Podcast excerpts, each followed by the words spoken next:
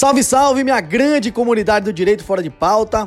Alô, alô, meus amigos. Alô, alô, minhas amigas. Meus fiéis seguidores. Meus queridos seguidores. Eu espero que vocês estejam com a mesma saudade que eu, que vocês tenham ficado freneticamente buscando aí um novo episódio desse podcast jurídico que já virou sensação no Brasil. Hoje estou devido ao confinamento, devido ao isolamento, devido a essa adversidade, essa situação de saúde pública, gravando sozinho esse episódio, portanto sem a presença do meu amigo Caio Almeida. Então hoje vocês vão ficar comigo, Fábio Carvalho, e eu vou trazer um tema para vocês de grande relevância. Eu vou vou falar sobre os efeitos do coronavírus no mundo jurídico. Vocês que nos acompanham lembram que antes do período de recesso carnavalesco, né, a gente tinha, na verdade, um, um, um, foco diferente na análise de temas relacionados à responsabilidade civil e outros acontecimentos relacionados a eventos festivos e similares. Temas esses que geraram muito engajamento, muitas dúvidas nas redes sociais. Nossa intenção era efetivamente tirar essas dúvidas, produzir novos episódios explicativos a partir dessas dúvidas, mas surgiu um tema novo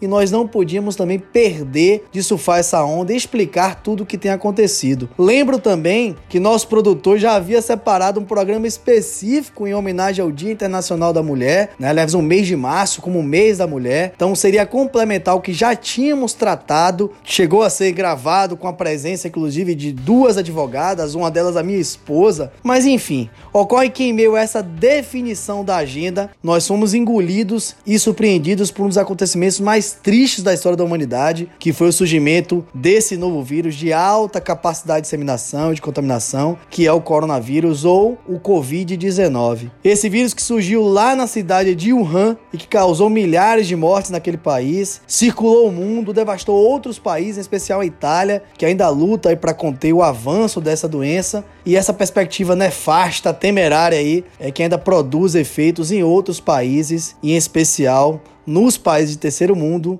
ou países de desenvolvimento, né, como atualmente nós chamamos, dentre eles o nosso Brasil. Fato, senhores, é que diante desse cenário, após declaração da doença como uma pandemia global, né, do vírus pela Organização Mundial de Saúde, ou seja, né, após ser declarada pela OMS que é uma enfermidade epidêmica disseminada aí em absolutamente todos, ou pelo menos em quase todos os países, todos os governos e órgãos do governo, órgãos governamentais, inclusive o nosso, não só federal, como estadual e municipal. Esses órgãos passaram a, a dispor sobre normas, recomendações e orientações a respeito é, de como vai conviver a sociedade, o que, quais são as medidas que devem ser tomadas. E naturalmente, muitas dessas medidas geraram dúvidas, geraram confusão. E acho que nós temos obrigação de nos posicionar, já que nos destacamos como podcast jurídico, talvez o mais ouvido aí, para tirar essas dúvidas de uma forma simplificada. Então, no episódio de hoje, sem nenhuma pretensão de esgotar o tema. Eu vou compartilhar alguns efeitos, algumas consequências de tudo isso na esfera contratual, na esfera do consumidor, mas também vou focar nas atitudes e soluções e orientações no âmbito empresarial e comercial, nas relações de trabalho. Então vamos falar sobre formas viáveis, criativas e até alternativas de amenizar os efeitos drásticos aí desse fatídico episódio aí de escala global. Então hoje é um episódio que ele é focado ao empresário, mas ele também também tem grande relevância ao curioso e o empregado também tem algumas dicas aí para o empregado e para você advogado, quem sabe você pode extrair daqui algumas informações que talvez você não saiba ou quem sabe até me complementar nas redes sociais, mandar dicas para que a gente possa aprimorar, fazer novos vídeos. Afinal de contas, a gente faz parte aí desse universo do compartilhamento de informações, né? Mas antes de, de começar aí a sistematizar as minhas ideias, eu gostaria de dizer que os dias estão sendo difíceis, estão sendo confusos para todos nós. E algumas medidas extremas aí são necessárias, elas precisam efetivamente ser toleradas, precisam ser absolvidas e apenas a multa, a multa colaboração, apenas a compreensão, apenas a solidariedade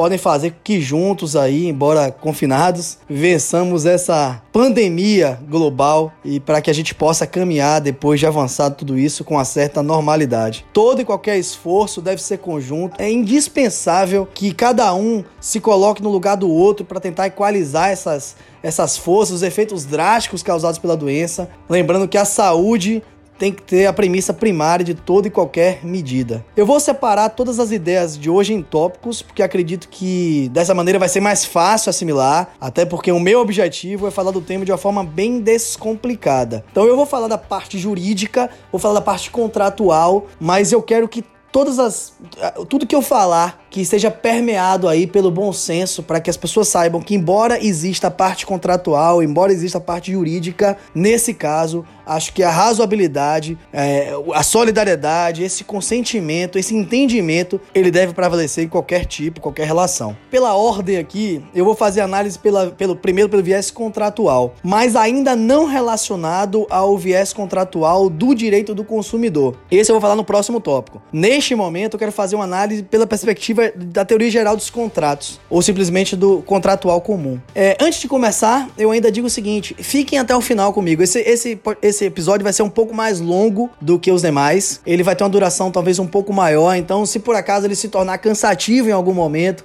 guarda ele, dá um pause, ouve depois, ou separa talvez os três tópicos para ouvir, mas fica até o final, porque essas informações são de grande valia. Eu fiz com o maior carinho, eu sistematizei algumas informações que queria falar para você. Então, embora seja fora de pauta, eu criei tópicos aqui para falar com vocês. Então, por favor, fiquem até o final, compartilhem isso. Estamos em confinamento, temos tempo suficiente, embora em home office, embora em teletrabalho, alguns de nós. Então, ouçam até o final, ainda que seja fracionando. Falando agora desses contratos gerais, como eu disse, é o primeiro tópico que eu, que eu reservei aqui nesse, nessa pauta do direito fora de pauta. É, obviamente que eu, eu não teria como falar do, de todos os contratos. Existem contratos com naturezas que são muito peculiares, né, bem peculiares. Eu não teria como enfrentar dentro do objetivo desse, desse episódio, né? Então eu vou meter as características gerais para depois chegar a minha mensagem final dentro desse tópico. Com o perdão aí, talvez de ser doutrinário, até para que as pessoas que não, não são do direito, eu vou tentar trazer o conceito, mas ser prático para tornar algo mais aprazível né, para que vocês possam realmente entender o que eu estou falando. E eu digo de, de, início que a regra geral é que todos os contratos, né, é, em via de regra, eles não são solenes, ou seja, não existe uma formalidade específica prevista em lei, sequer existe que ele seja escrito. Então, a maioria dos contratos que nós aperfeiçoamos, eles são contratos verbais. Aliás, muitas das nossas relações humanas se aperfeiçoam aí na modalidade simples, né, e direta, é, sem até que você esteja é, ligado ali ou percebendo que está formalizando o contrato. Por exemplo, uma compra que você faz numa loja. Então, aquele cafezinho ali acompanhado de um doce que se adquire daquele melhor café de Salvador, pessoal do Fetagrão, do Salvador Shopping, grande abraço. Isso tudo está no âmbito do consumidor, mas na verdade não deixa de ser uma relação contratual. Mas voltando à questão do contrato geral e falando que esses contratos não são solenes, eles não são contratos formais, os contratos gerais, todos eles, são marcados por algumas características. Dentre essas características, eu destacaria, em primeiro lugar, a autonomia da vontade, porque vai resultar né, da vontade dos contratantes, então quem a gente vai estipular, eu e a outra pessoa, pessoas que estão contratando. Ele tem que ser consensual e bilateral, porque obviamente que respeitando aquelas normas de ordem pública e os próprios limites da lei, as obrigações elas são criadas pelos próprios contratantes e para ter efeito apenas em relação àqueles contratantes. Além disso, ele é comutativo e preste atenção para esse requisito, porque eu já já falo sobre ele. Ele é comutativo porque as partes que celebram, como eu disse, se é consensual se é bilateral, as partes já vão saber com antecedência as obrigações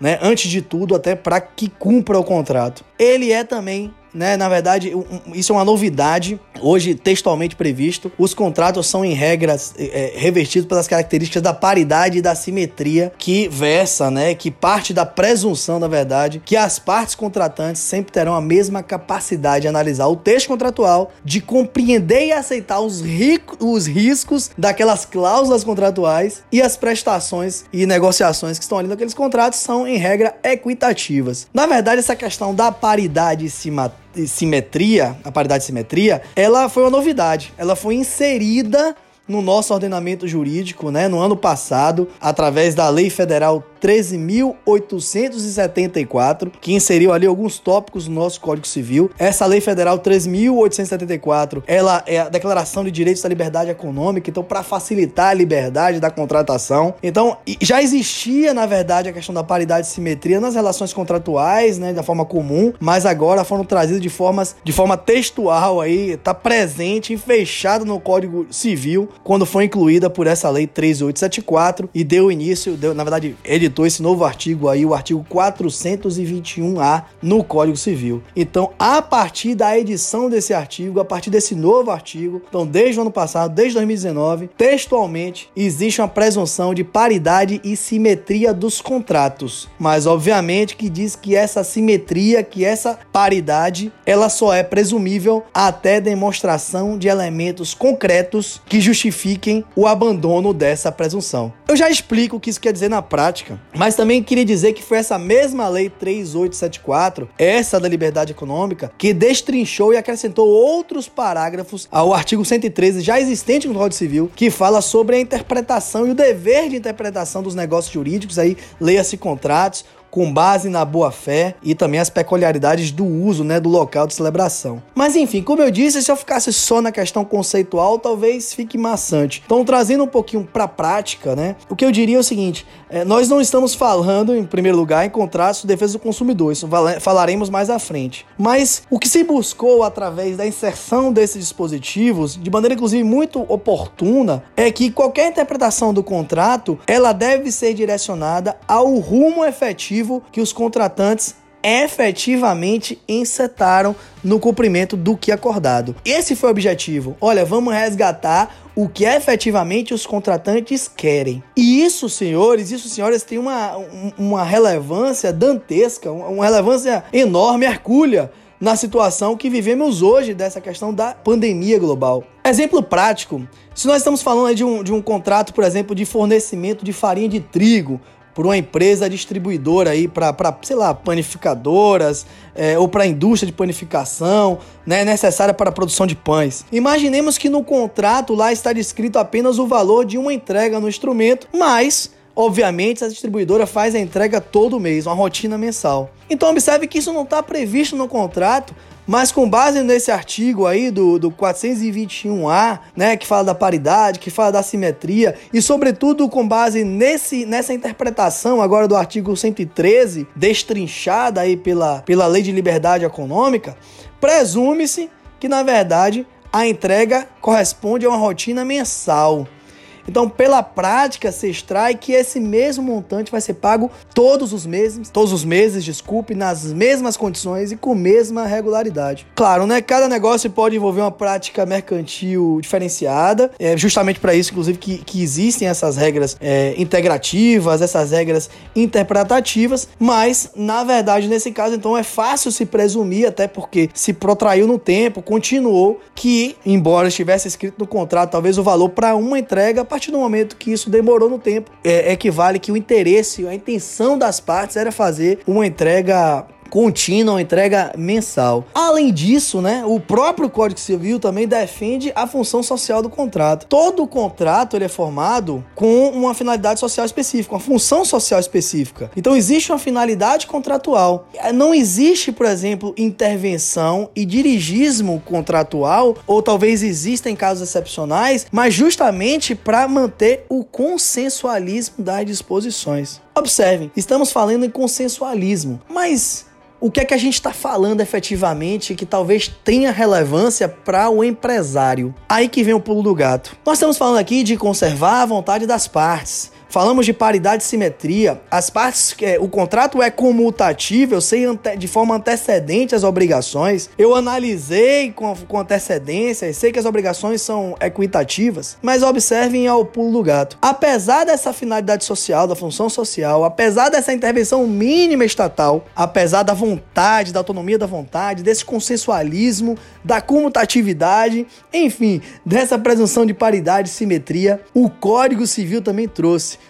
no artigo 317 que quando há motivos imprevisíveis ou ainda por desequilíbrio superveniente na relação de contrato, o juiz pode, a pedido da parte, assegurar o valor da prestação, ou seja, modificar o valor da prestação. Então vamos na prática para vocês entenderem a grande relevância disso que tem ao empresário. Imaginemos a mesma hipótese lá do fornecimento de farinha por uma distribuidora de farinha de trigo, em que faz uma entrega regular e por prazo definido, é um contrato é, mensal para uma padaria ou uma indústria de panificação. Só que esse preço ele é variável de acordo com a matéria-prima. Nesse caso, se houver uma escassez ou um desabastecimento global ou internacional aí do produto, isso é um exemplo real, tá? Tá faltando farinha de trigo no mercado. Então, fatalmente haverá um repasse para essa padaria, haverá um repasse para essa indústria que não vai mais poder suportar aquele contrato. E a partir do momento ele vai se tornar inadimplente. E aí a partir desse momento ele também poderá pedir a revisão ou até a quebra do contrato judicialmente. Observe, senhores, nós estamos vivendo um momento de coronavírus. Um momento em que há um desabastecimento global, um momento em que as pessoas estão correndo no mercado, fazendo compras, comprando absolutamente tudo que tem na prateleira, as fronteiras estão se fechando, alguns produtos não estão chegando, então isso fatalmente vai acontecer.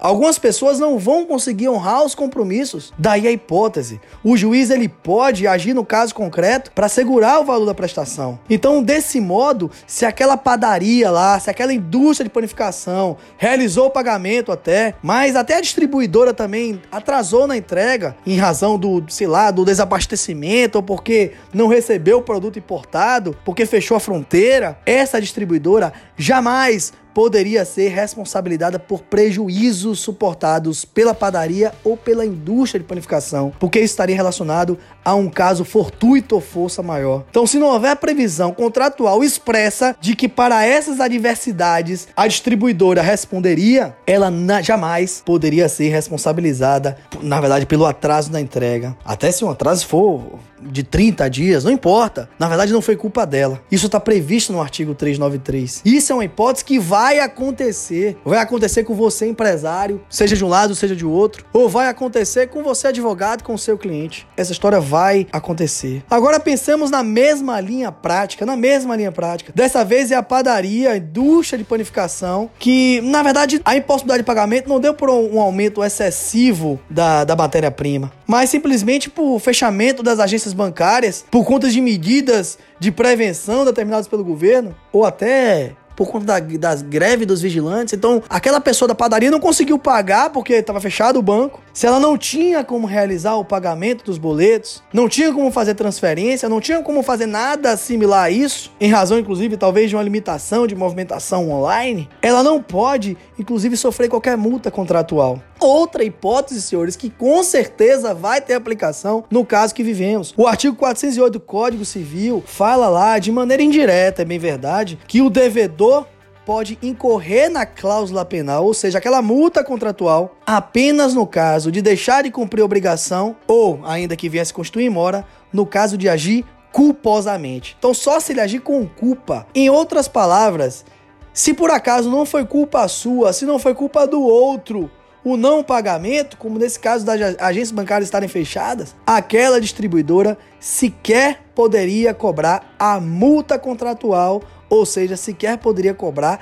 a cláusula penal, além do valor do principal, claro, corrigido. A correção sempre é devida. Agora, mesmo no caso de culpa, ou talvez uma culpa concorrente, ou a culpa compartilhada, existe também uma previsão no Código Civil, que é o artigo 413, que permite que o juiz reduza de forma equitativa a multa quando entender que houve esforço para o cumprimento daquela obrigação. Ou seja, se entender que o montante da penalidade foi excessivo diante da natureza ou própria finalidade do negócio. Então imagine que aconteceu isso com vários fornecedores e ele não conseguiu honrar com aquele compromisso, mas honrou com parte daquele compromisso. Então a multa não seria aplicada na totalidade. O juiz, se houvesse um litígio, obviamente, ele poderia adequar, ele poderia reduzir de forma equitativa essa multa quando entender que houve esse esforço. Portanto, gente, são vários, são inúmeros dispositivos aí que atenuam ou que versam sobre situações adversas contratuais e que todos os empresários em momento de crise podem sim estar sujeitos. Daí porque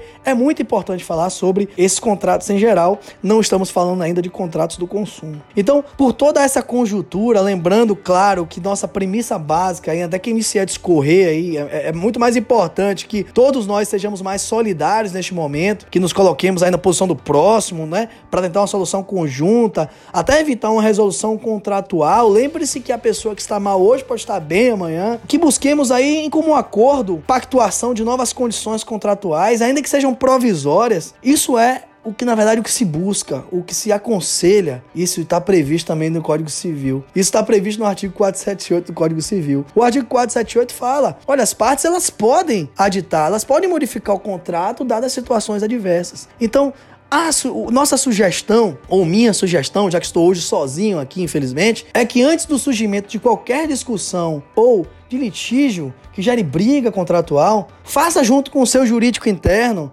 Procura o seu administrativo ou o seu jurídico terceirizado ou administrativo terceirizado. Faz um exame casuístico aí, ou um reexame casuístico de todos os contratos vigentes, das relações negociais e contratuais vigentes, para apurar quais são as medidas preventivas ou paliativas que estão relacionadas aí ao coronavírus, ao Covid-19, que podem afetar o seu contrato para de repente mudar ou até para eximir a, a, outra parte de qualquer responsabilidade. Afinal de contas, estamos de, diante de um caso de, de calamidade, um, ou um caso fortuito ou de força maior. Então, faça esse diagnóstico. Identificar com previsão, com antecedências, eventuais infortúnios, ele é, é muito importante para que faça repactuação e aí se torne uma, uma forma mais fácil de se passar por todos os interlocutores nos, nos contratos. Mas isso que eu estou falando é o contrato geral. Que aí o primeiro tópico. Se você está cansado até agora, segura um pouquinho que eu vou falar e depois dá uma pausa e ouve depois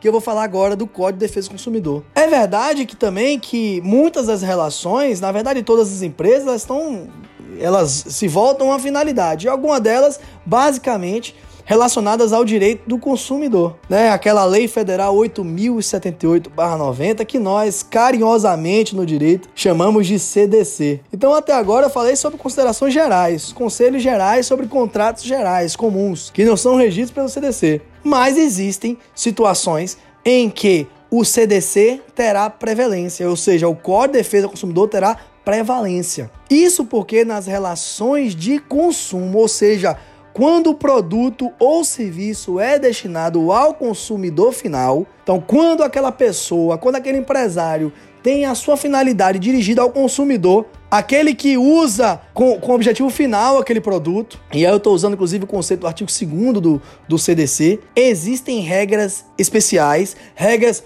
protetivas que são indissociáveis. Em primeiro lugar, é a Constituição Federal que parte do pressuposto dessa vulnerabilidade do consumidor na cadeia de consumo e elenca como um dos direitos e garantias individuais e fundamentais a proteção do consumidor. Tá lá, é um direito fundamental previsto no artigo 5 inciso 32. Além disso, esse dispositivo é uma cláusula pétrea, ou seja, imodificável na nossa Constituição Federal por expressa previsão do artigo 60, parágrafo 4, também da Constituição Federal. A defesa do consumidor, os direitos e garantias do consumidor são, são dispositivos constitucionais imodificáveis e irrenunciáveis. Na mesma linha, a própria Constituição Federal, no artigo 70, inciso 5, fala lá que a defesa do consumidor é um dos princípios que norteiam a atividade econômica e justiça social. Observem, todas as relações consumeristas são protegidas e o fundo disso é constitucional. Mas além da Constituição Federal, nós temos o Código de Defesa do Consumidor. O Código de Defesa do Consumidor estatuiu no artigo 4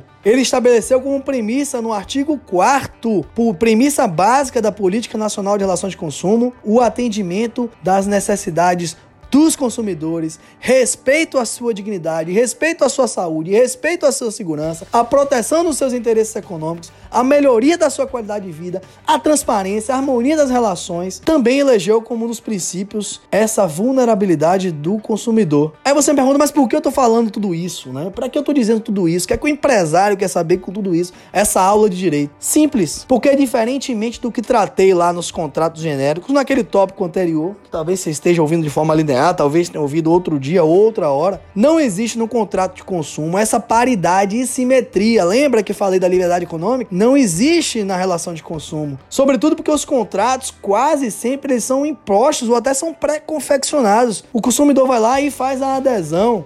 É o que chamamos de contrato de adesão, e razão, inclusive, que esse normativo estabeleceu várias regras de proteção bem específicos. Então, hoje no Código do Consumidor está lá previsto que aquelas cláusulas que limitem direitos do consumidor devem estar escritas em destaques. Vai lá, o artigo 54, parágrafo 4 também diz lá que todas as normas devem ser interpretadas da maneira mais favorável ao consumidor. Tá lá no artigo 47. Não tem o Código de Defesa do Consumidor? Vai em qualquer loja, porque tá lá estampado, existe uma lei que obriga. Todas as lojas têm o Código de Defesa do Consumidor. Abre e olha o que eu tô falando. Artigo 54, parágrafo 4 artigo 47. Senhores, além de tudo isso, na verdade isso são ah, pequenos, né? São vários dispositivos, apenas fiz pequenos destaques, são vários de proteção ao consumidor. Mas eu queria chamar também atenção especial ao artigo 14 do Código de Defesa do Consumidor. Porque esse artigo 14 do CDC é que traz um entendimento que é pacificado, que é sedimentado do risco da atividade econômica ou teoria da responsabilidade objetiva do fornecedor de serviço. Isso quer dizer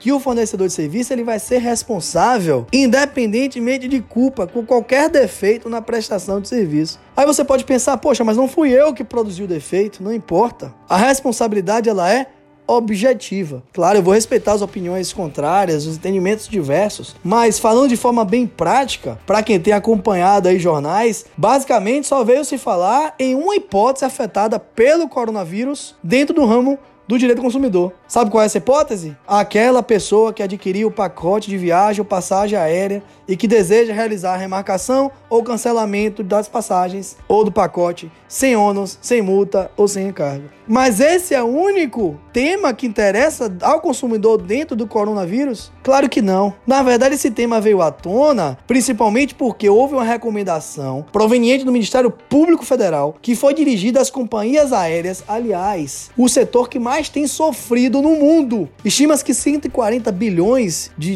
reais, enfim, estejam sendo perdidos por essas empresas de companhias aéreas. Eu chequei hoje, nesse momento que estou gravando, no dia 18 de março, a ação da Gol, por exemplo, por conta da queda da bolsa, chegou a ter uma queda que hoje alcançou 5 reais, de 40 reais para 5 reais. Então essas companhias aéreas estão sofrendo. Mas enfim, por que se falou dessa questão consumerista? O Ministério Público Federal aqui do Brasil, ele editou uma recomendação dirigida às companhias aéreas para que elas sejam obrigadas a fazer o cancelamento ou para fazer a remarcação das passagens de todos os consumidores que adquiriram passagens até o dia 9 de março de 2020, sem a cobrança de qualquer taxa, sem a cobrança de qualquer multa, ou se por acaso elas já cobraram, que elas façam a devolução na forma simples ou seja, elas têm que devolver o valor, se cobraram taxa, se, se cobraram multa. Elas têm, são obrigadas a fazer a remarcação da passagem dentro de um período de 12 meses ou ainda aceitar o cancelamento do passagem da passagem. Então isso ganhou uma grande relevância no mundo, todo mundo só se fala isso, os jornais só falam do tema do consumidor relacionado a, a, passagem aérea, pacote de viagem, mas não é o único. Esse não é o único setor afetado e nem o único problema a ser enfrentado. Recentemente, além do governo federal, né, que vem editando normas, editando regras, os governos dos estados e dos municípios têm editado decretos no âmbito, obviamente, da sua competência, cada um no âmbito da sua competência, com medidas preventivas e de combate à proliferação do coronavírus. Essas medidas são legitimadas constitucionalmente em razão do grau de urgência, do estado de urgência, estado de emergência. Então, dentre várias as medidas, dentre as inúmeras medidas que estão sendo tomadas, essas medidas, inclusive, estão sendo tomadas gradativamente pela maioria dos prefeitos, pela maioria dos governadores, foi determinada a suspensão no funcionamento de academias, suspensão no funcionamento de casas de eventos, suspensão no funcionamento de salas de cinema, suspensão no funcionamento de escolas, de faculdades agora de shopping centers. E se fala, inclusive, em fechamento do próprio aeroporto. Ora, tudo isso é absolutamente necessário. Tudo isso é até recomendável. Está alinhado às próprias diretrizes da Organização Mundial de Saúde, a OMS. Agora, é inegável que essas medidas elas vão provocar, aliás, elas já estão provocando um colapso na economia. Está provocando uma verdadeira quebradeira no comércio, também no setor industrial. As medidas estão sendo tomadas pelo governo federal para conter o avanço do vírus e certamente outras medidas depois paliativas serão tomadas para tentar conter a quebradeira aí do comércio e no setor industrial. Algumas delas, inclusive, já foram tomadas, eu vou falar no final. Mas retornando ao ponto fulcral, essa ordem de fechamento de vários setores mostra vários outros nichos que são afetados com essa medida. E eu tenho certeza que do universo de pessoas que nos ouvem, 3 mil, 4 mil pessoas que vão nos ouvir, tomara que chegue a 100, mas eu garanto aí que pelo menos metade, a metade da parte empresária vai se sentir prestigiado com a informação que eu vou dar agora. Eu vou dar um exemplo. Com esse fechamento aí das várias casas de eventos em Salvador, elas que tinham já eventos agendados, então pessoas que tinham casamentos, que tinham feiras, que tinham exposições, essas casas tiveram que compulsoriamente cancelar todos esses agendamentos. Essas casas já buscam vias alternativas de resolução com os consumidores, já chamaram os consumidores para reagendar ou até para cancelar aí sem ônus e a critério do consumidor. A exemplo aí da mais imponente estruturada Casa de Salvador, a Casa Clock. Não por acaso nossa cliente que já conseguiu com êxito aí fazer o reagendamento na totalidade de todos os eventos durante esse período de paralisação, sem cobrar nenhum custo ao consumidor. Isso é previsão, isso é o que o empresário deve fazer. Mas podemos ir além. E quando falamos, por exemplo, das escolas, das academias de ginásticas, em que o consumidor paga mensalmente e muitas vezes é vinculado a um contrato anual. Aliás, escola com certeza anual, academia muitas vezes anual, cobra lá direto no cartão de crédito. Agora, por conta da paralisação determinada pelo poder público, vai pagar, mas não vai receber a contraprestação respectiva, não vai receber o serviço. Neste caso, o que, é que se faz? Será que é viável suspender o pagamento?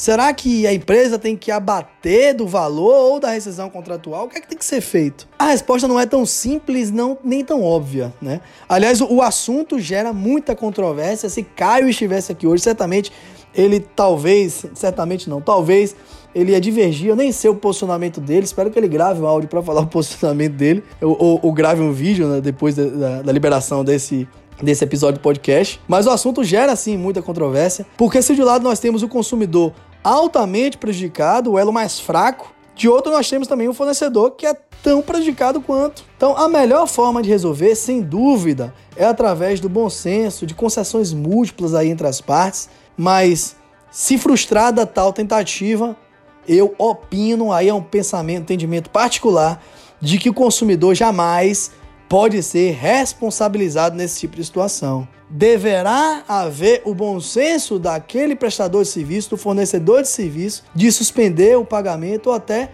oferecer um abatimento proporcional ao preço do serviço. Então, o, o, serviço ele não está sendo prestado, ou o serviço está sendo defeituoso, ainda que não seja por culpa dele. Ele então, então tem que inovar. Então inove. Você que é numa escola, de repente, ao invés de suspender o pagamento, convoca os pais, oferece um, uma, uma aula alternativa, aula de balé, uma aula de futebol, tenta angariar. Vamos tentar mitigar os riscos, vocês da academia aí, quem sabe também fazer uma aula diferente, talvez é, acrescentar um serviço diferente, uma modalidade diferente na academia. Tá na hora de inovar, tá na hora de negociar. Então, mais uma vez, o diálogo, a negociação, o cuidado, a mútua concessão são, sem dúvida nenhuma, as melhores armas aí para enfrentar essas adversidades. Entender o lado do outro, encontrar um melhor caminho é sempre a melhor alternativa. E olha que eu estou falando de uma situação em que eu estou de uma pessoa hipossuficiente com talvez empresas que têm uma hipersuficiência. Talvez não tão grande assim, mas na grande maioria sim. Mas vamos pensar, por exemplo, no profissional liberal, um personal trainer. Ele que depende daquela atividade para sobreviver. Será que diante do fechamento das academias, da necessidade de confinamento individual aí das pessoas, que a gente não sabe nem quanto tempo vai durar, mas a perspectiva é terrível. Não é só de 15, não é de 20, talvez seja de 90 dias. Será que é justo que, diante da impossibilidade desse profissional entregar fisicamente a sua contraprestação, a pessoa suspenda o pagamento dele? Aquele pagamento que sejam talvez os únicos proventos que ele conta mensalmente, é uma reflexão que todos temos que fazer.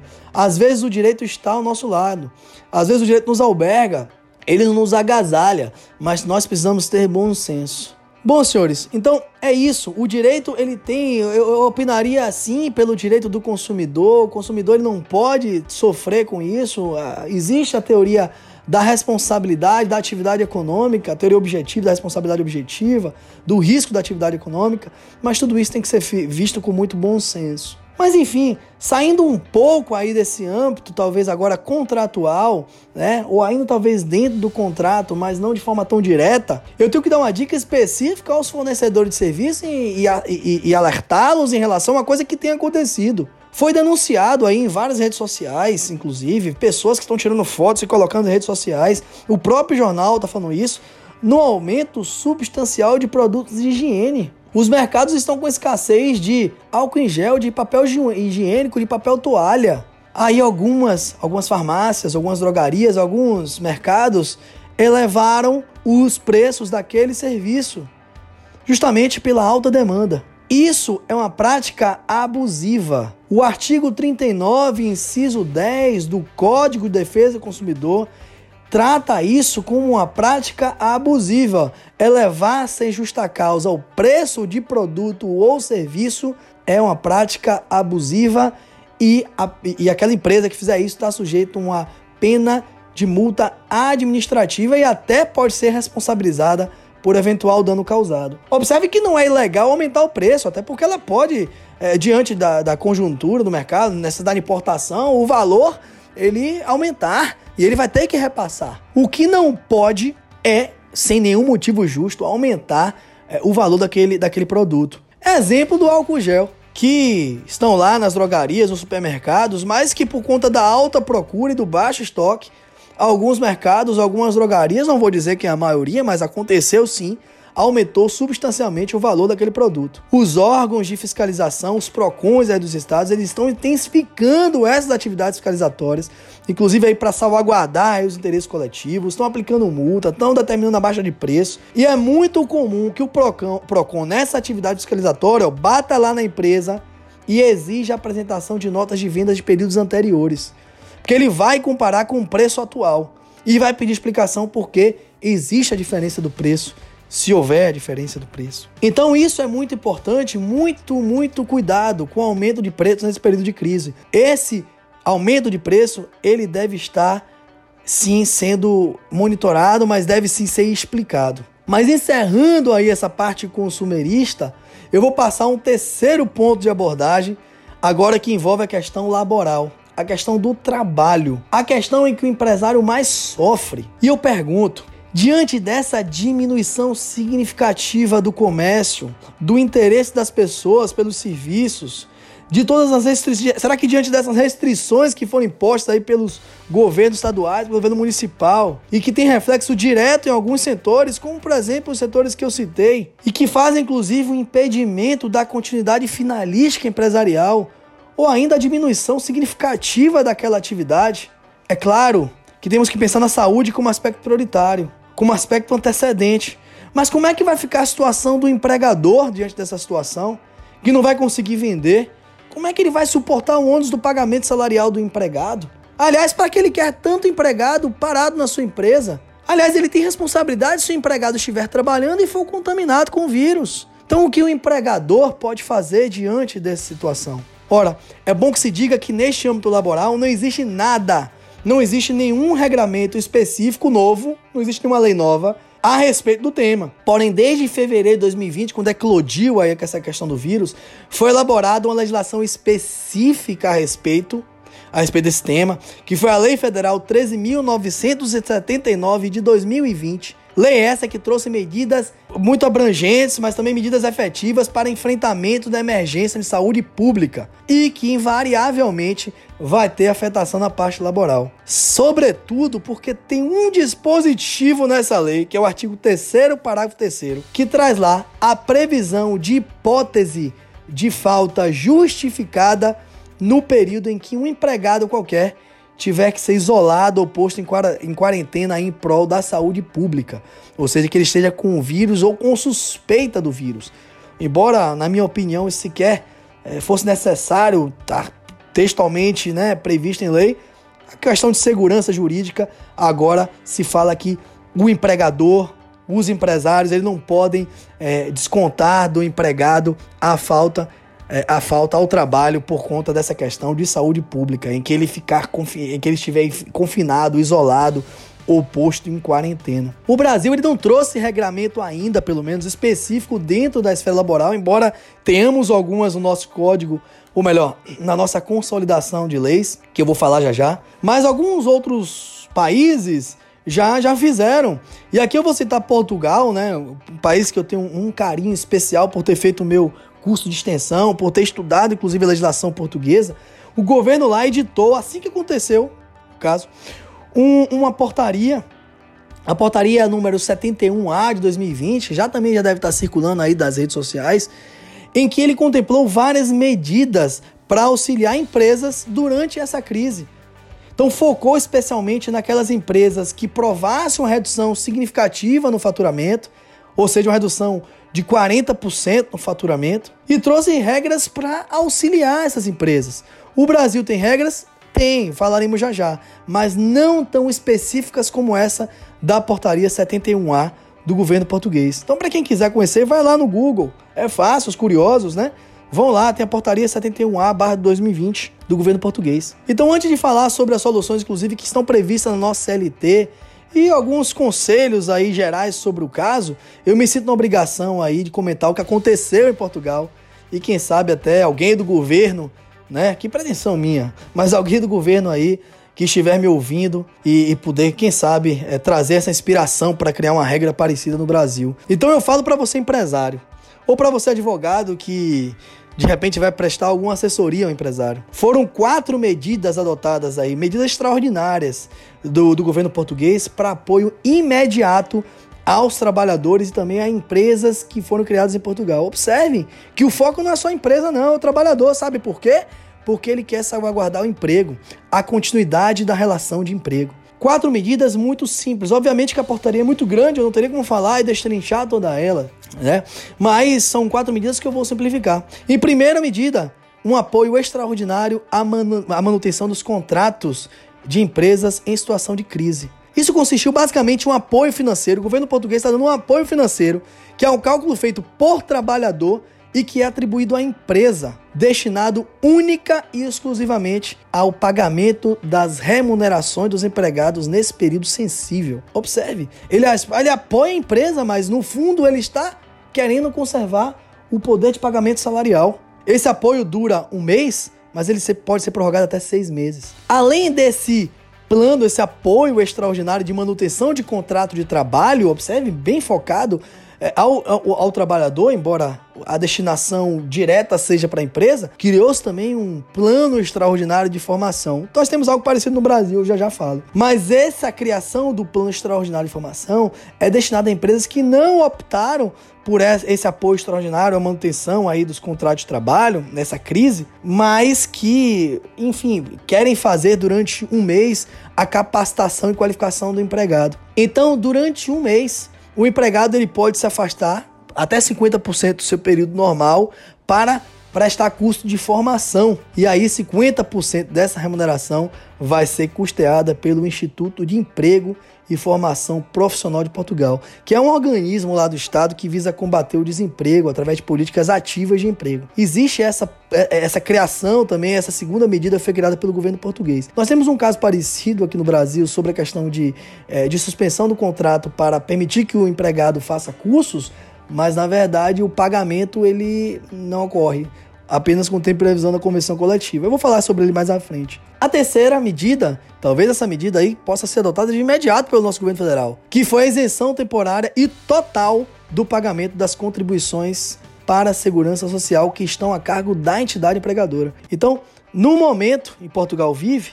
até para salvar, até pra, em, em prol da saúde, dessa vez da saúde financeira da empresa, se permitiu, aliás, se estabeleceu a isenção temporária mas pelo, por, prazo indeterminado, por enquanto durar a crise, né, dessa, do, da necessidade de pagamento das contribuições sociais que são obrigações da entidade empregadora. As outras obrigações que não são delas continuam valendo, mas durante a vigência das medidas excepcionais, o empregador, as empresas não são obrigadas a pagar essas contribuições para a segurança social. Pergunta: alguma dessas medidas aí toca ou afeta qualquer direito trabalhista? Claro que não. Então que fique de exemplo aí para que consigamos, quem sabe, amparar esse setor empresário né, que vem sangrando e vem sofrendo aí no período de emergência. Mas também para fazer justiça, né, o Brasil divulgou sim um, um pacote de medidas é, não tão diretas, mas de medidas reflexas aí que visam é, também essa manutenção dos empregos aí. Então eu vou apenas listar, e aí eu trouxe de forma sistemática, é, pedindo perdão agora pela leitura, o governo brasileiro já estabeleceu o, diferenci... o diferimento do prazo do, do pagamento da FGCS por três meses. Então teve impacto de 30 bilhões. O diferimento também da parte da União no Simples Nacional por três meses. Uma estimativa aí de 22,2 bilhões. Então criou o crédito Proger FAT para micros e pequenas empresas, numa projeção, uma projeção de 5 bilhões, reduziu em 50% aí nas contribuições sociais do Sistema S por três meses, um impacto de 2,2 bilhões. Inclusive no Sistema S nós temos uma grande referência no estado da Bahia, é, Dr. Leonardo Barbosa, chefe do jurídico do Sebrae, diretor jurídico do Sebrae. Inclusive eu vou citar aí em um debate caloroso que fizemos mais à frente sobre questão de férias coletivas. Outra medida do governo, a simplificação de todas as exigências de contratação de crédito e também dispensa de documentação, CND, para renegociação. Criou também a facilitação no desembaraço de insumos e matérias-primas industriais importadas antes do embarque. Então foram medidas que foram criadas pelo governo brasileiro. Eu estou apenas lendo aqui do site do governo. São as medidas que foram criadas, mas observe que nenhuma tão efetiva como um incentivo financeiro extraordinário, como a isenção pagamento da segurança social, como talvez o plano extraordinário de formação, que no Brasil não existe pagamento de salário em favor do empregado. As medidas criadas pelo governo brasileiro são indiretas e elas objetivam muito mais a saúde financeira da empresa. Mas enfim, já que não temos tantas medidas assim que vão salvar a vida da empresa, quais as medidas efetivas que podem ou que devem ser adotadas pelo empregador? Eu separei cinco. Eu separei cinco medidas aqui que eu acho que vocês devem tomar nota.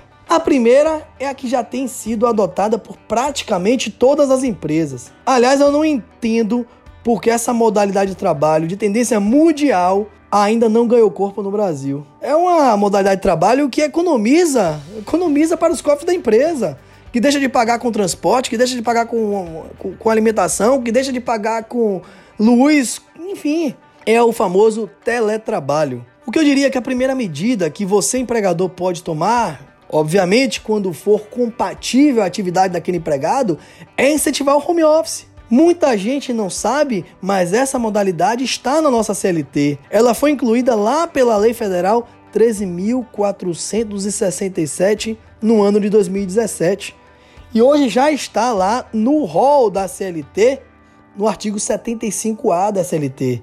Empresário, você que está me ouvindo, vai lá dar uma olhada no dispositivo. É sem dúvida nenhuma a medida mais efetiva para evitar aglomeração e que consiste basicamente na prestação dos mesmos serviços para a empresa, só que fora das dependências, mediante o uso de tecnologia de informação, de comunicação, que, que não vai se constituir como trabalho externo, é possível que você mande o trabalhador para trabalhar em casa. Então, é, o, como todo e qualquer trabalho, né? A CLT exige que os empregados eles sejam avisados sobre os riscos de acidente de trabalho doenças ocupacionais, porque se acontecer alguma coisa, serão considerados é, doenças ocupacionais, mesmo acontecido em home office, né, na própria residência, através da atividade laboral, mas é, é, é uma atividade de. talvez seja uma solução aí para que a empresa elimine, inclusive, os riscos de contaminação daquele empregado. Para que ela depois não sofra por dizer, olha, teve culpa talvez na contaminação, porque não se cercou das medidas é, acautelatórias para proteger aquele empregado contra a contaminação.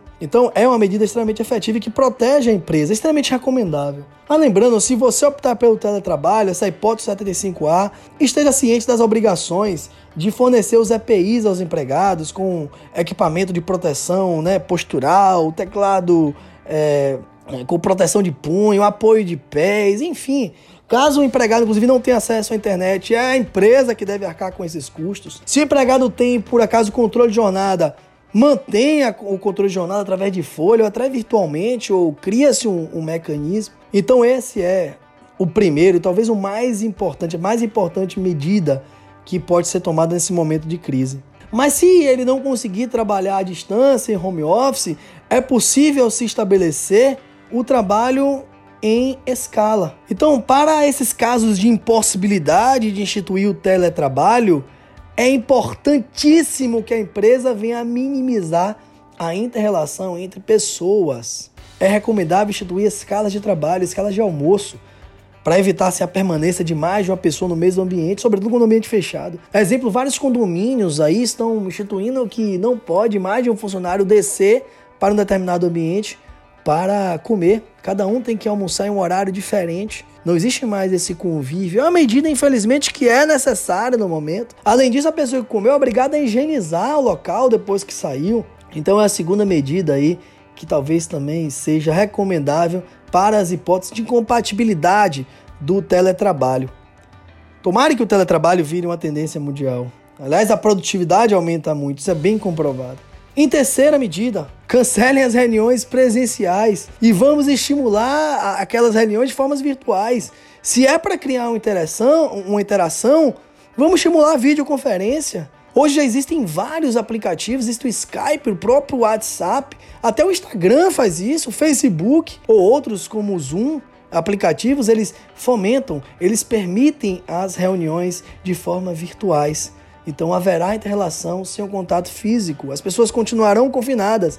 A empresa vai diminuir os riscos lá de contaminação do empregado e vai ter a mesma produtividade, quando possível, claro. Lembre-se também, uma quarta dica: se há empregados com mais de 60 anos na empresa ou com alguma comorbidade, essas pessoas pertencem a um grupo de risco. Então, nossa quarta dica é que elas sejam tratadas de forma diferenciada, princípio da isonomia. Então evita que aquela pessoa faça contato com outras que possam conter o vírus. Isolem ela no local diferenciado. Existem pessoas que são mais fortes, são assintomáticas. Diferente de uma pessoa que tem comorbidade, ou uma pessoa com mais de 60 anos, que o vírus vai se espalhar e talvez vai ter efeitos mais danosos. E por último, é importante que a empresa venha a patrocinar os testes em relação aos seus empregados, aqueles que estão lá. E aí, a partir daí, determine o isolamento, a quarentena para pessoas suspeitas de terem contraído o vírus. Então, é importante patrocinar esse teste. Digo mais, Assim como no home office, se o empregado que foi deslocado para home office foi no horário de trabalho dele, foi, foi lá, estiver na praia ou estiver postando em redes sociais, passeando, ele está cometendo uma falta grave, do mesmo modo, se você determinar o isolamento, a quarentena e o empregado aparecer na empresa ou simplesmente não ficar em quarentena, não ficar em isolamento, sair de casa, ele está cometendo uma falta grave e o contrato ele pode ser rescindido por justa causa, com efeitos extremamente maléficos ao, ao, ao empregado, a pior das formas das despedidas. Mas nem sempre o problema está relacionado à prevenção. Isso são medidas preventivas, mas da própria desnecessidade de manutenção de funcionários na ativa. Então, é, é, nós estamos falando aqui de medidas preventivas, medidas paliativas, mas por conta das ordens, dos decretos, das determinações, por estar as pessoas confinadas, isoladas, é possível que haja uma desnecessidade, um desaquecimento da economia e não haja por que se manter funcionários na ativa, em razão da própria queda parcial aí talvez ou total da necessidade na prestação de serviço. E aí o que fazer nessas hipóteses? Como é que a empresa vai manter os negócios e os postos de trabalho? Como as empresas vão pagar o salário em razão da queda desse faturamento? Olha, existem algumas alternativas que na verdade têm que ser analisadas pelo empregador em cada caso concreto. Eu vou falar de alguma delas, vou falar de alguma, vou falar, vou falar de 10 soluções 10 soluções, né, de 1 a 10, e talvez uma delas se amolde ao caso. E vou falar brevemente, claro que isso requer um aprofundamento, requer que você consulte o seu jurídico. Mas na primeira hipótese, olha, eu tô com, não tenho a necessidade de ter vários funcionários. Na verdade, muitos funcionários no mesmo ambiente podem aumentar o risco de proliferação. Qual a primeira medida? Compensa o banco de horas. Então, para as empresas que têm instituído o banco de horas, que possuem mais, eh, que possuem é, funcionários que estão sujeitos a esse regime, elas têm seis meses para realizar a compensação mediante concessão de folga. Está lá no artigo 50, 59, a partir do parágrafo 2 e seguintes da CLT. Então, essa compensação de banco de horas, ela pode ser uma deliberação única e exclusiva da empresa. E ela é altamente recomendável para diminuir esse convívio e, além disso, vai diminuir o número de horas acumuladas pelo empregado. Permite que o trabalhador, quando retorne, ele possa agir muito mais, possa trabalhar muito mais no período que efetivamente se necessite dele. Mas além do banco de horas, agora falando das empresas que não possuem um banco de horas, nós podemos falar da compensação de jornada. É um pouco parecido com a hipótese anterior mas é relacionado especificamente a um caso em que, por uma circunstância acidental ou de força maior, e aqui é o texto de lei que eu tô falando, se determine uma impossibilidade na prestação do serviço. Olha o caso que estamos acontecendo. O coronavírus está aí, houve determinação, decreto estadual, decreto municipal que mandou paralisar atividades. Ou seja, houve uma situação de força maior que determinou a impossibilidade da prestação de, de, de trabalho. Nesse caso, você, empresário, pode se utilizar do artigo 61, parágrafo 3 da CLT. Ela permite que, saindo dessa crise, você faça a prorrogação do trabalho em até duas horas diárias, respeitando um limite de 10 horas diárias. Então, o empregado ele tem uma, uma jornada de 8 horas diárias, ele pode é, ficar mais duas horas. É, é, tem que respeitar sempre um limite de 10 horas. Né? Então, ele, ele vai ter, ficar lá pelo tempo necessário para recuperar o tempo perdido, ou seja, enquanto você não produziu e agora você precisa correr atrás da produção. Isso pode ocorrer aí durante 45 dias por ano, é uma medida excepcional e ela deve estar precedida de autorização do Ministério do Trabalho. Então não é, não, não, nesse caso não precisa nem que tenha banco de horas. Ela existe aí como uma decorrente de uma previsibilidade na redução do consumo, né, pela situação adversa. Então haverá uma redução de procura de bens e serviços. Então é, é possível que, mediante autorização do Ministério do Trabalho, e informação ao sindicato que se implante aí, que se implemente esse regime de compensação após toda essa fase de recessão. Essa é a segunda medida. E a terceira medida? Ora, a terceira medida é a redução proporcional da jornada e do salário. Essa ideia, esse, esse, é um dispositivo novo também na CLT, que parte da ideia de flexibilização de leis trabalhistas, que era uma premissa que há muito tempo se vinha buscando e se brigando na Justiça do Trabalho. Lá, o artigo 611-A, o parágrafo 3 da CLT, ele fala que é possível que haja negociação coletiva para estabelecer questões relacionadas ao trabalho com regras de flexibilização, para que se evite dispensas. Então, a empresa ela faz composição com os sindicatos, porque a gente está falando de negociação coletiva, para estabelecer redução salarial mediante diminuição do trabalho. É uma solução extremamente viável neste momento de baixa produção e ela pode ser provisória. Uma vez eu, eu, eu dei essa sugestão a um, a um cliente do escritório, ele me perguntou, mas qual é o interesse do sindicato em fazer isso? Eu falo, preservar o posto de trabalho. Porque se não for tomada nenhuma atitude, vai haver despedida. E o empregado não quer ser despedido. Aliás, fora, fora essas hipóteses aqui, as 10 que eu vou falar, eu vou até adiantar uma outra. Existe uma companhia aérea que tem incentivado os funcionários a pedirem licença sem remuneração. Elas falam, olha, peça licença sem remuneração que eu vou conceder e passado o período de crise, eu, nós continuamos com o contrato. Isso sequer tem previsão legal, mas elas estão apostando numa, numa leitura para uma situação de emergência e diz que já foi feito isso no passado. Isso tem acontecido, não tem previsão legal. Não tem previsão legal nenhuma. Estão fazendo uma releitura lá de um outro dispositivo que trata da da questão de qualificação é, profissional patrocinado pela empresa, que é o 476A da CLT, mas não tem previsão legal. Mas observe que os próprios funcionários, os próprios colaboradores, eles procuraram a empresa e perguntaram como é que a gente pode ajudar. E as empresas falaram: olha, para a gente não quebrar, para preservar o posto de trabalho de vocês, peçam licença. Vocês têm até tal dia para fazer isso. E depois a gente vai ver. Obviamente que essas pessoas que pediram licença talvez tenham um, um, um, um tratamento diferenciado se é legítimo ou não, se é legal ou não, saberemos depois do momento da crise. Mas as pessoas estão inovando. Isso os nossos tribunais vão dizer. Saindo dessa terceira hipótese da redução proporcional da jornada e do salário mediante é, a negociação coletiva, essa do 611A, parágrafo 3 da CLT, vamos para a hipótese da concessão de férias individuais. Aliás, nós temos duas. Vou falar primeiro individual, depois vou falar da coletiva. Então, a quarta hipótese é aquela prevista no artigo 129 da CLT. As férias, né, correspondem a uma hipótese de interrupção do contrato de trabalho. Então, ele, o empregado ele continua recebendo salários e há contagem no tempo de serviço. Digo mais, essa é, opção quanto à época que o, que, o, que o empregado vai gozar das férias é prerrogativa do empregador. O empregado deve apenas tolerar. Então, é perfeitamente possível que a empresa determine o empregado a sair de férias. Agora, obviamente que existe uma obrigação de comunicar pelo menos com 30 dias de antecedência a esse empregado qual o período dele de férias.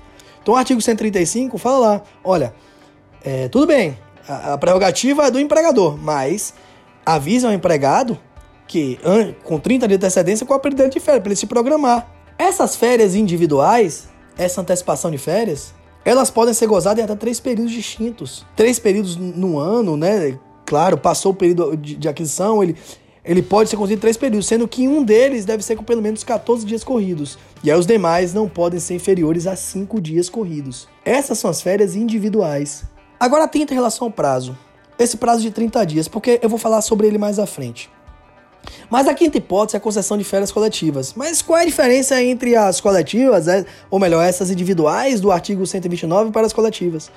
Basicamente porque a concessão de férias coletivas, que é prevista no artigo distinto, no artigo 139 e não no 129, ele também é uma hipótese de interrupção de contrato de trabalho, mas com uma roupagem um pouco diferente. Porque nessa modalidade de férias coletivas, elas deve ser, devem ser concedidas a todos os empregados, todos os empregados da empresa, ou pelo menos a determinados setores da empresa. Não pode ser a poucos funcionários de poucos setores. Então, ou, é, ou as férias são concedidas a todos os funcionários, ou pelo menos a um setor completo. Diferentemente das individuais, elas não podem ser gozadas em três períodos. Essa só pode ser gozada em dois períodos, que não pode ser inferior a 10 dias corridos. Ela também exige um prazo mínimo de, de antecedência né, para que, que se faça, mas dessa vez não é nem de notificação do empregado. Para que se faça, para que se conceda as férias coletivas, exija-se uma comunicação ao Ministério do Trabalho e Emprego com antecedência mínima de 15 dias. Além disso, deve-se comunicar dentro desse mesmo prazo os sindicatos e os empregados, obviamente. Tá uma exigência que está no parágrafo 2 desse mesmo artigo 139. Observe, eu falei nas concessão das, da, do, do, das férias individuais, prazo mínimo de 30 dias. Falei da concessão das, de férias coletivas com prazo mínimo de 15 dias. Mas eu vou abrir um parêntese aqui. Eu vou fazer um parêntese para abrir uma discussão de uma. Ou melhor, para para falar sobre uma discussão que eu pude, que eu fui agraciado em participar, que eu pude assistir em, por dois grandes juristas. Um deles já citei aqui, meus grandes amigos Leonardo Barbosa, ele que é diretor é, jurídico do Sebrae, uma das maiores autoridades em legislação do sistema S no Brasil, e Marlos, Marlos Lobo Moreira, ele que é advogado trabalhista também, de grande referência, sócio, né, owner do escritório Cruz e Campos Advogados. Ele que, embora não seja sócio no escritório, mas sempre temos parceria, sempre conversamos a respeito de temas, sempre trocamos informações. Então, é, é, esses dois advogados e eu participando daquele debate, a gente discutia a respeito da atenuação dos prazos por conta dessa situação de emergência. Agora, perceba a relevância dessa discussão para o empresário, para você empresário, ou talvez para o seu cliente empresário. É porque se tiver que observar o prazo, no caso de férias coletivas, o empresário tem que avisar ao Ministério do Trabalho com 15 dias de antecedência. Né? Ele só pode sair depois de 15 dias, isso se houver autorização. Já no caso de férias individuais, tem que informar com 30 dias de antecedência. Então, em outras palavras, nenhuma dessas soluções seriam imediatamente aplicáveis. Daí se perguntou, ora, será que no momento de crise, será que no momento de emergência é possível se atenuar esses prazos? Leonardo, doutor Leonardo, meu amigo, que deve estar me ouvindo aí, né? Já temos quase mais de uma hora de, de, de episódio, mas eu tenho certeza que ele está ativo. Ele argumentava sobre a impossibilidade, porque ele entendia que não poderia transferir o ônus ao empregado. Inclusive, nesse momento, ele até ressalvou um posicionamento que teve uma conversa com o juiz de trabalho, que era o Rodolfo Pamplona, que entendia que, contrariamente ao entendimento dele, que era possível a dispensa da formalidade, mas que tivesse assentimento, né, o, o consentimento sindical. Já Marlos nome, o advogado também atuante, advogado trabalhista aí. Ele, inclusive, escreveu o primeiro artigo né, sobre essa questão aí da, do coronavírus, abordando a questão do fato do príncipe. O primeiro que escreveu no tema no Brasil.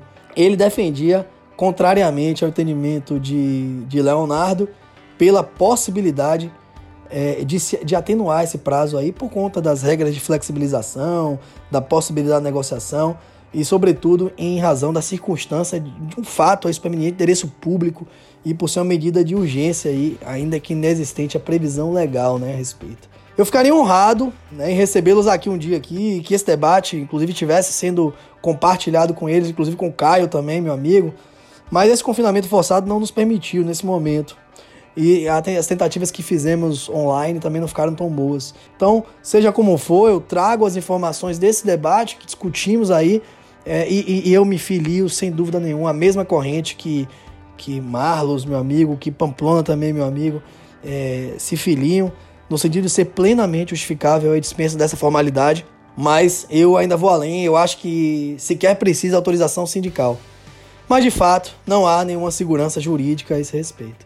Dito isso, nós avançamos em 5 das 10, 10 soluções que eu disse que o empregador poderia tomar. Qual a sexta solução?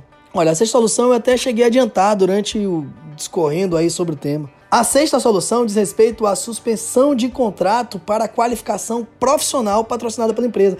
Lembra quando eu falei da hipótese de Portugal? Lá que existia um apoio financeiro, um apoio do Estado que pagava 50% do salário para aquele é, empregado fazer curso de capacitação por metade do seu tempo? Isso está previsto dentro da nossa CLT. O artigo 476A da CLT permite a suspensão do contrato de trabalho do empregado de dois até cinco meses para que ele participe de programas de qualificação profissional fornecido pelo empregador. A diferença é que essa é a hipótese de suspensão do contrato de trabalho. E por ser modalidade de suspensão, não há pagamento de salário, como também não computa esse período de afastamento como tempo de serviço. Apesar de não ter pagamento de salário, pode existir previsão normativa aí para que o empregado conceda um, uma ajuda compensatória. Não vai ter natureza salarial, mas é uma ajuda compensatória. De todo modo, para que aconteça a hipótese aí e talvez resida a maior dificuldade, é necessário que exista uma previsão em acordo com a convenção coletiva de trabalho.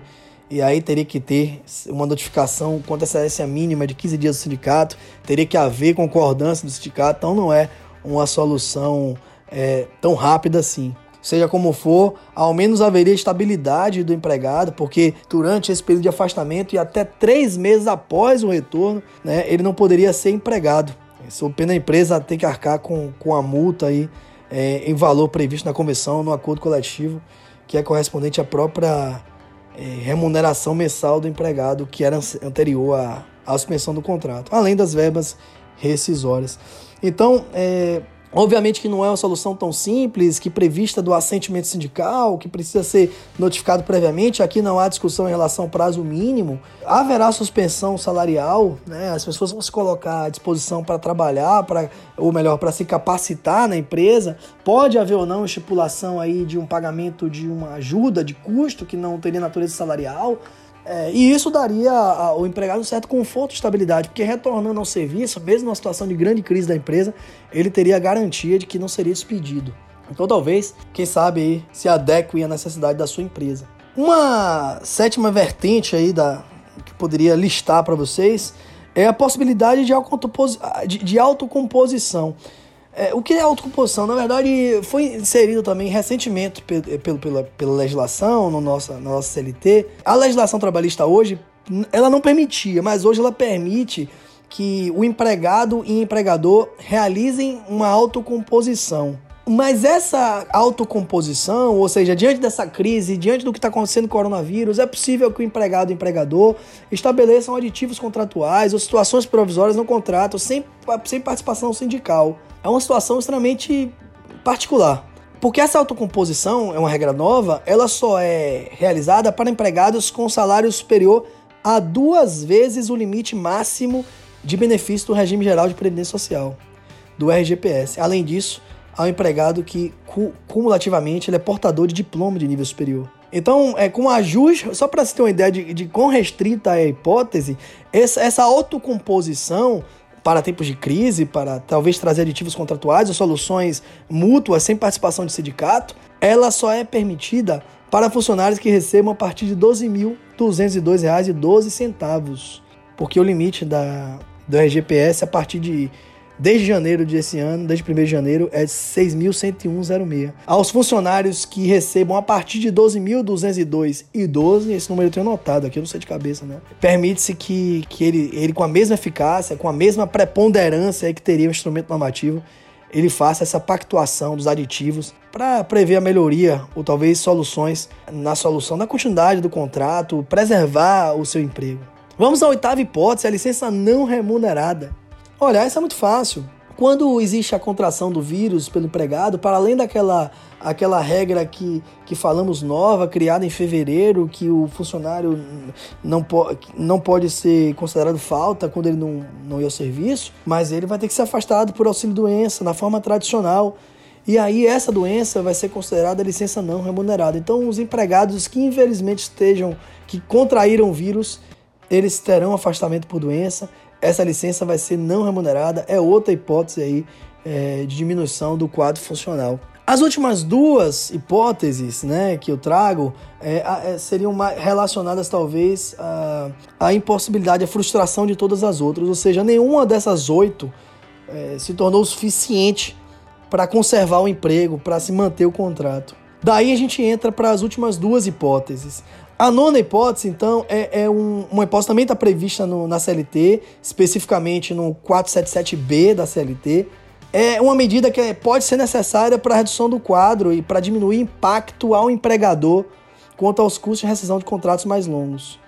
Chama-se do PDV, ou Programa de Demissão Voluntária, ou Programa de Demissão Incentivada, ou ainda Programa, ou melhor, Plano de Demissão Voluntária ou Incentivada. Então, se nenhuma daquelas medidas é, que, que, que, falamos aí, nenhuma das oito, é, se mostrarem eficazes ou ainda assim houver necessidade de redução do quadro, espero que não, espero que passamos, que passemos por esse momento de crise, então é possível que, que se estabeleça aí é, esse plano de demissão voluntária, esse plano de demissão incentivada, seja ele individual, seja ele plurimo, seja ele coletivo, mas esse PDV ele tem que ter previsão em convenção ou em acordo coletivo de trabalho. Ou se não tiver, tem que sentar com o sindicato para trazer essa previsão. Isso vai fazer com que haja redução do quadro e, e haja uma diminuição no impacto, né, o empregador quanto aos custos de rescisão desses contratos mais longos. Então, na verdade, são concessões mútuas aí, é, de repente para receber valores à vista, enfim, para diminuir algumas prestações, mas para facilitar o pagamento pelos empregadores, diminuir os impactos da, dos, das rescisões de contrato. E por último, a décima hipótese, antes de eu falar de um assunto que vai agradar demais os empresários aí, desagradar demais o poder público, eu traria a última hipótese, que também está relacionada à cessação do vínculo de emprego, mas não pelo PDV, pelo plano de demissão voluntária, mas é a hipótese de ocorrência de uma força maior é, como meio de, de, de, de, enfim, de cessar automaticamente o vínculo. Isso é porque o artigo 501 da, da CLT ele traz essa previsão que está relacionada à ocorrência de um acontecimento absolutamente inevitável é, em relação à vontade do empregado e que ele não concorreu diretamente ou mesmo indiretamente. É justamente a hipótese do coronavírus. É, nesse caso, é, se houver extinção da empresa ou do estabelecimento que aquele trabalho ou melhor, que aquele empregado trabalha diretamente, então a empresa ela poderia se utilizar desse dispositivo, dessa ocorrência de força maior, para que é, a rescisão do empregado fosse reduzida pela metade. Tudo que ele de, que, o, o que fosse devido a título rescisório, ele fosse reduzido pela metade. Seria a aplicação do artigo seguinte, do artigo 502, inciso 2 da CLT, que seria a décima hipótese. Essas duas últimas, obviamente, já numa situação de completo colapso aí, que não se consegue manter é, o emprego dos, dos empregados. Então a, a melhor solução, sem dúvida nenhuma, é, é buscar alternativas com o sindicato. Os sindicatos eles devem ter sensibilidade, devem estar solidários a essa situação da empresa. É um momento de união, é, embora confinados, embora isolados, mas um momento de união de pensamento, união de forças para que possamos passar por essa crise. Mas enfim, para não deixar os meus Queridos empresários e empregadores desamparados, eu vou finalizar é, a tratativa do tema é, com. Na verdade, no final, ainda vou falar um pouquinho sobre medidas do governo federal em favor do empregado, mas da perspectiva é, do, do empresário, eu vou tratar de um tema que talvez agrade os empresários e desagrade o poder público. É, lembra quando eu comentei aqui ainda, há pouco tempo atrás, que foi meu grande amigo Marlos lá, né? Marlos Lobo Moreira, o primeiro no Brasil a falar sobre os impactos do coronavírus, e foi mesmo. Pois é, esse artigo dele, de Marlos, foi justamente sobre a hipótese que eu venho tratar agora, que é do artigo 486 da CLT, que envolve essa responsabilidade do governo em caso de paralisação de atividade temporária ou definitiva de trabalho. É, é uma, é uma, é uma hipótese específica, se discute se a responsabilidade é objetiva ou não, né, setores do Estado entendem que ah, não pode ser, essa responsabilidade do governo não pode ser transferida de forma automática.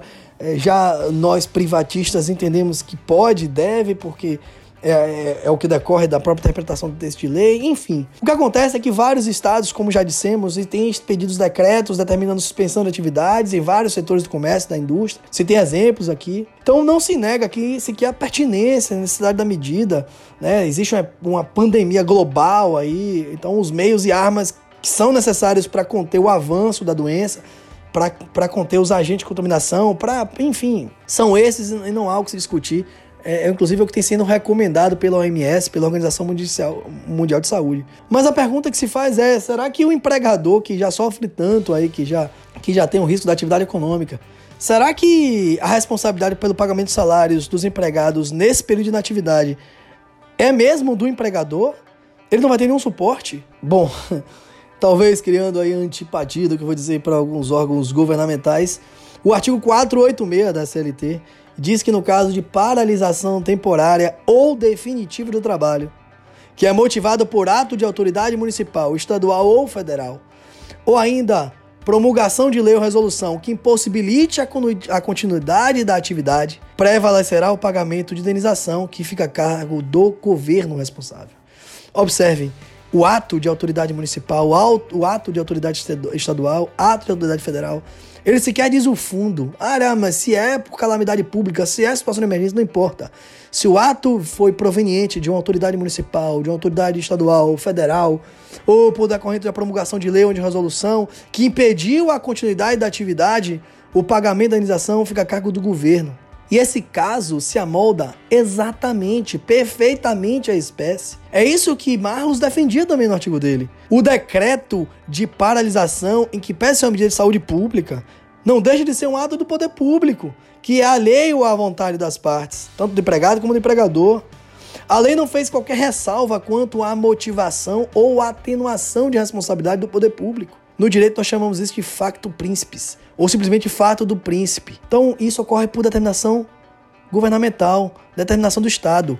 Para configurar esse facto príncipes, é necessário que o evento seja, portanto, absolutamente inevitável e imprevisível, e que o empregador não tenha concorrido para que isso se realize. É justamente a hipótese do artigo 501 da CLT que já tratamos e que se amolda exatamente a hipótese do que estamos vivendo.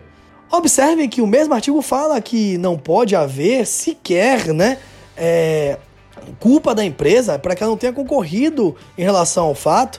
Também se exige a completa impossibilidade da continuação da atividade empresarial decorrente da lei ou ato administrativo. Não é paralisação pessoal, é paralisação total, que foi necessário romper o contrato. Nesse caso, a obrigação, ou o pagamento de salário, né, durante esse período. Então, nesse caso, a obrigação é do Estado. Ah, não, mas então ele trabalhou em home office. Que é a obrigação? Continua sendo empregador. Ah, não, mas ele trabalhou só em determinados dias. De quem é essa responsabilidade? Do empregador. Ah, não, mas ele não trabalhou em dia nenhum. Ok, a responsabilidade é do Estado. Entendo que essa responsabilidade, ela é imediata. A transferência é imediata para o Estado. Respeito entendimentos contrários, né? Sobretudo do lado estatal mas essa responsabilidade é do Estado. E se não conseguir de forma administrativa, o empregado, ou melhor, o empresário, ele deve sim buscar a via judicial. Espero que se criem mecanismos de solução para isso. O governo federal tem que estar atento a isso. Muito, embora o nosso chefe máximo tenha tratado com um certo desdém a questão da pandemia global, talvez isso mude. Mas enfim, senhores, era isso que eu tinha para falar em relação a todas as soluções, os conselhos, né, o que poderíamos falar em relação a, da perspectiva do empresário, contratual, contrato do consumo e de relação de trabalho. Espero que tenha sido extremamente elucidativo e continuo à disposição aí nas minhas redes sociais para falar sobre o tema. Segue lá no arroba Enciclopédia do Direito no Instagram, no arroba Direito Fora de Pauta, né? O nosso perfil oficial. Pode me seguir no Facebook, Fábio Carvalho. No YouTube também tem um canal do Fábio Carvalho. Segue lá, pode perguntar que eu vou estar sempre respondendo as perguntas. Mas para finalizar o episódio de hoje, a boa notícia é que, assim como aquelas medidas do governo federal que foi tomadas em favor do empregador, algumas delas também foram tomadas em favor dos empregados nesse tempo de crise. Então foi, foram criadas várias medidas, como por exemplo a antecipação da liberação do 13º de aposentados e pensionistas do INSS a partir de abril, reduziu o teto de juros de empréstimo consignado para aposentados e pensionistas, então aumentou a margem aí também do prazo de pagamento. Foi antecipada a segunda parcela do 13º para aposentados e pensionistas do INSS já para maio.